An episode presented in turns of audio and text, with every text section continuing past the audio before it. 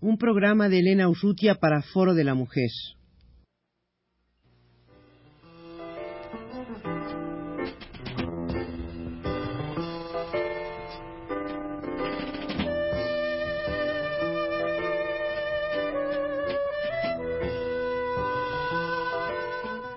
Foro de la Mujer.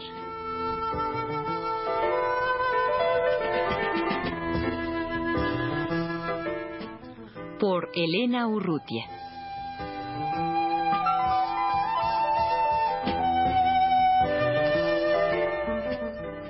Hace ocho días en este mismo espacio, la antropóloga Silvia Seligson, que acaba de llegar de, de Japón después de una estancia de cerca de ocho años, em, hablaba sobre la mujer en, el Japón, un tema tan, tan vasto, pues como es el, este de tratar de cercar esa persona que, pues como se sabe, en todas partes es la, la mitad de la población, en este caso de, Japón, y en, en unas condiciones muy particulares, por un lado, metida en una sociedad eh, con una tradición, decíamos, de samurái tan, tan masculina, y por otro lado, en una sociedad tan desarrollada y que ha logrado en estos últimos años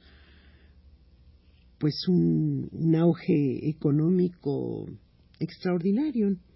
Eh, podríamos, Silvia, poder seguir ahondando, podría seguir ahondando un poco en esta condición de la mujer. Tú decías eh, hace ocho días que la mujer que después de, estar dos, tres años trabajando una vez que ha salido de la universidad y que se vence su trabajo y se va a casar, lo, lo hace con gusto, está esperando hacerlo.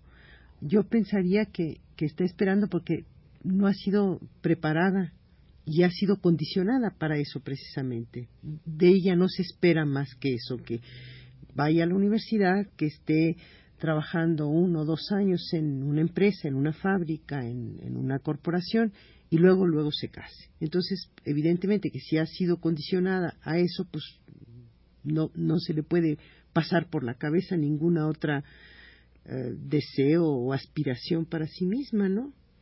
Bueno, efectivamente, en el caso de la mayoría de las mujeres, su aspiración es realmente seguir las normas de la sociedad y dentro de ello, desde luego, significa casarse, formar un hogar y ser parte de esa sociedad, porque de otra manera la mujer que no se casa, como el hombre que no se casa en la sociedad, queda marginado. ¿verdad? Y dentro de ese punto de vista, desde luego la, aspiración de la mujer y que llega a ser una compulsión realmente es casarse. Y, nunca hay la posibilidad de que aspire casarse, tener su hijo y también pueda de alguna manera eh, seguir trabajando bueno, en muchos casos, desde luego, esto no es posible porque debemos recordar que en Japón no existe la servidumbre doméstica como existe acá.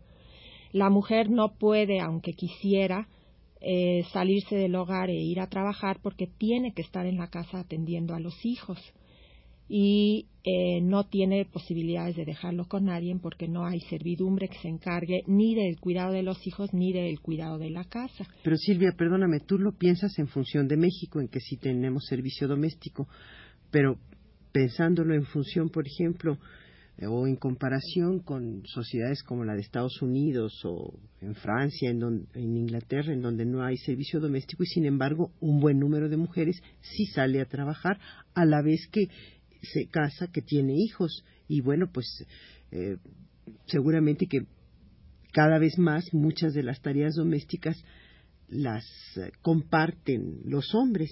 En el Japón esto es imposible. En general sí, o sea, el, el hombre no ve en absoluto eh, ninguna necesidad de ayudar en el, en el quehacer de la casa, además porque él está trabajando todo el día fuera de la casa y desde luego es la mujer la que tiene que encargarse de eso. Pero yo creo que el punto más importante en esto es cómo conciben ellos educar a los hijos, que creo que es muy diferente de como lo ven en los otros países que mencionabas. Desde que el niño nace eh, y la forma que tienen de criar al hijo es el constante eh, contacto con la madre, ¿no? Desde el contacto físico en que el hijo no se deja nunca solo, ni cuando duerme, hasta eh, la, forma de compensarlo, de educarlo, de nunca castigarlo, ¿no? Sino siempre tratar de conciliar en el niño la forma de que eh, el niño acepte la, el, cómo la madre lo está educando, lo está tratando de convencer de lo que debe de hacer, ¿no?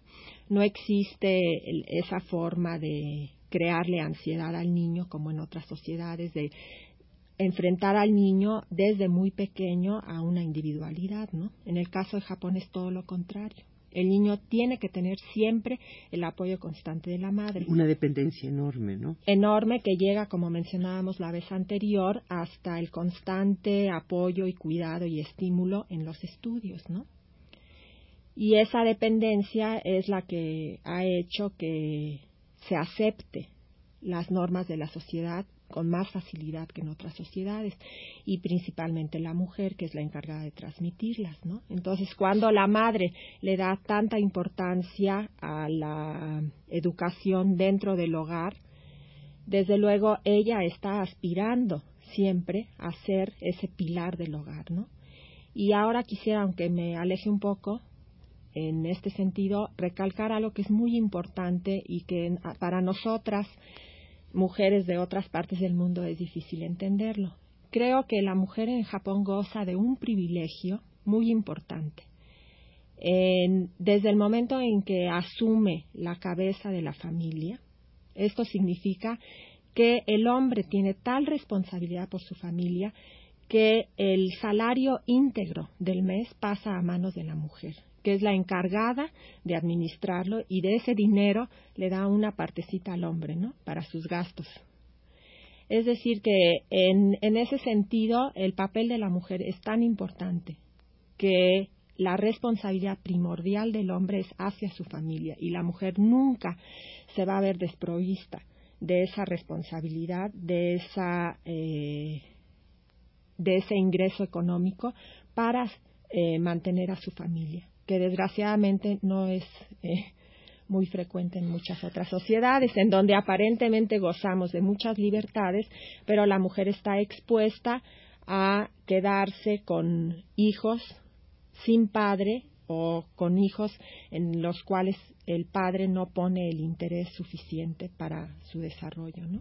Bueno, tal vez esta sea una manera, si tú quieres, más sofisticada de atar aún más a la mujer a ese hogar, porque eh, con, mediante esto, mediante esta especie de pequeño poder que tiene la mujer de administrar ese presupuesto familiar, de darle incluso al, al hombre para, para que vaya para sus copas de, después del trabajo.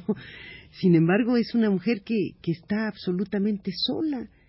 E, e, estos este horario completo que cubren todos los hombres y que termina a las cinco de la tarde, eh, según toda esta mística tan japonesa, se continúa después. Los hombres siguen teniendo eh, que hacer relacionado con, con, la empresa o con los amigos o con los compañeros de trabajo después de, de las cinco de la tarde, ¿no?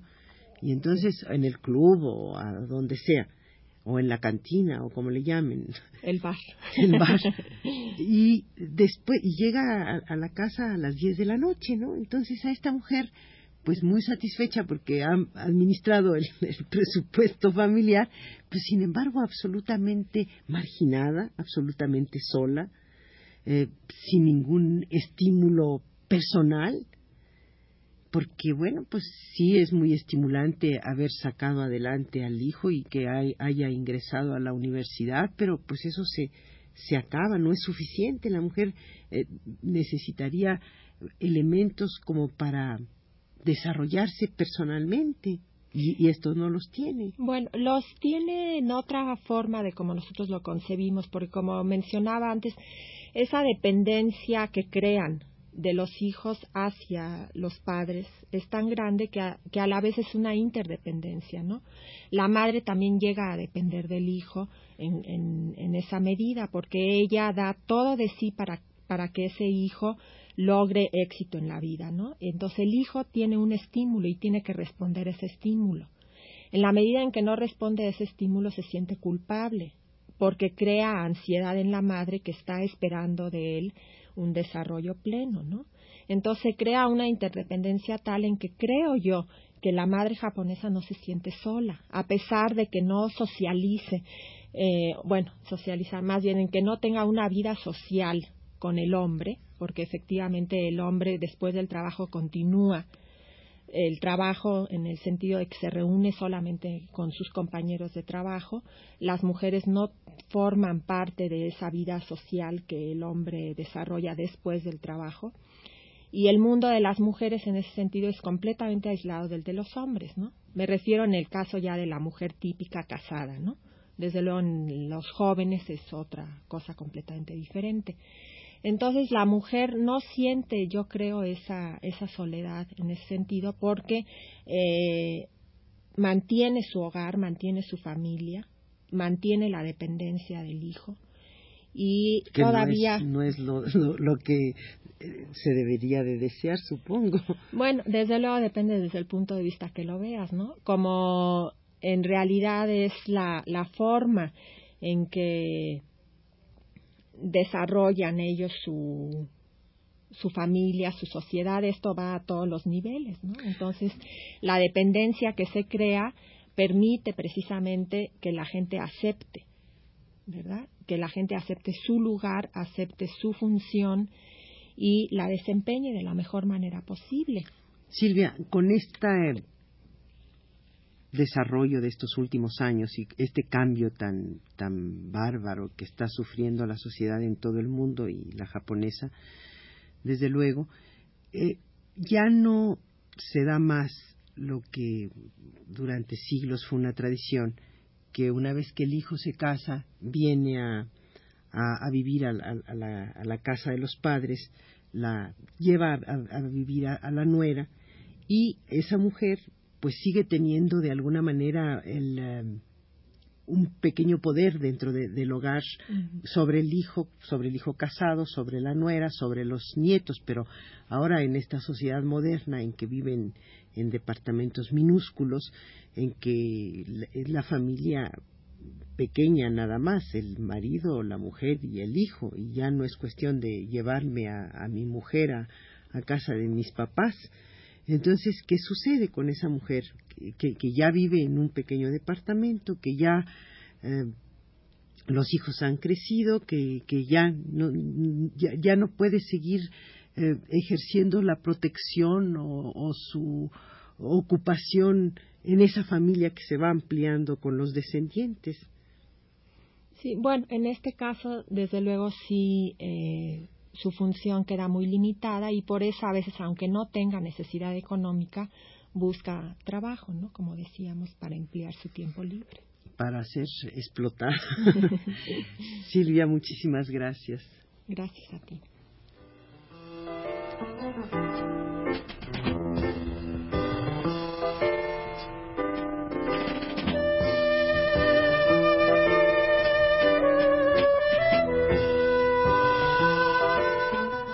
Foro de la Mujer.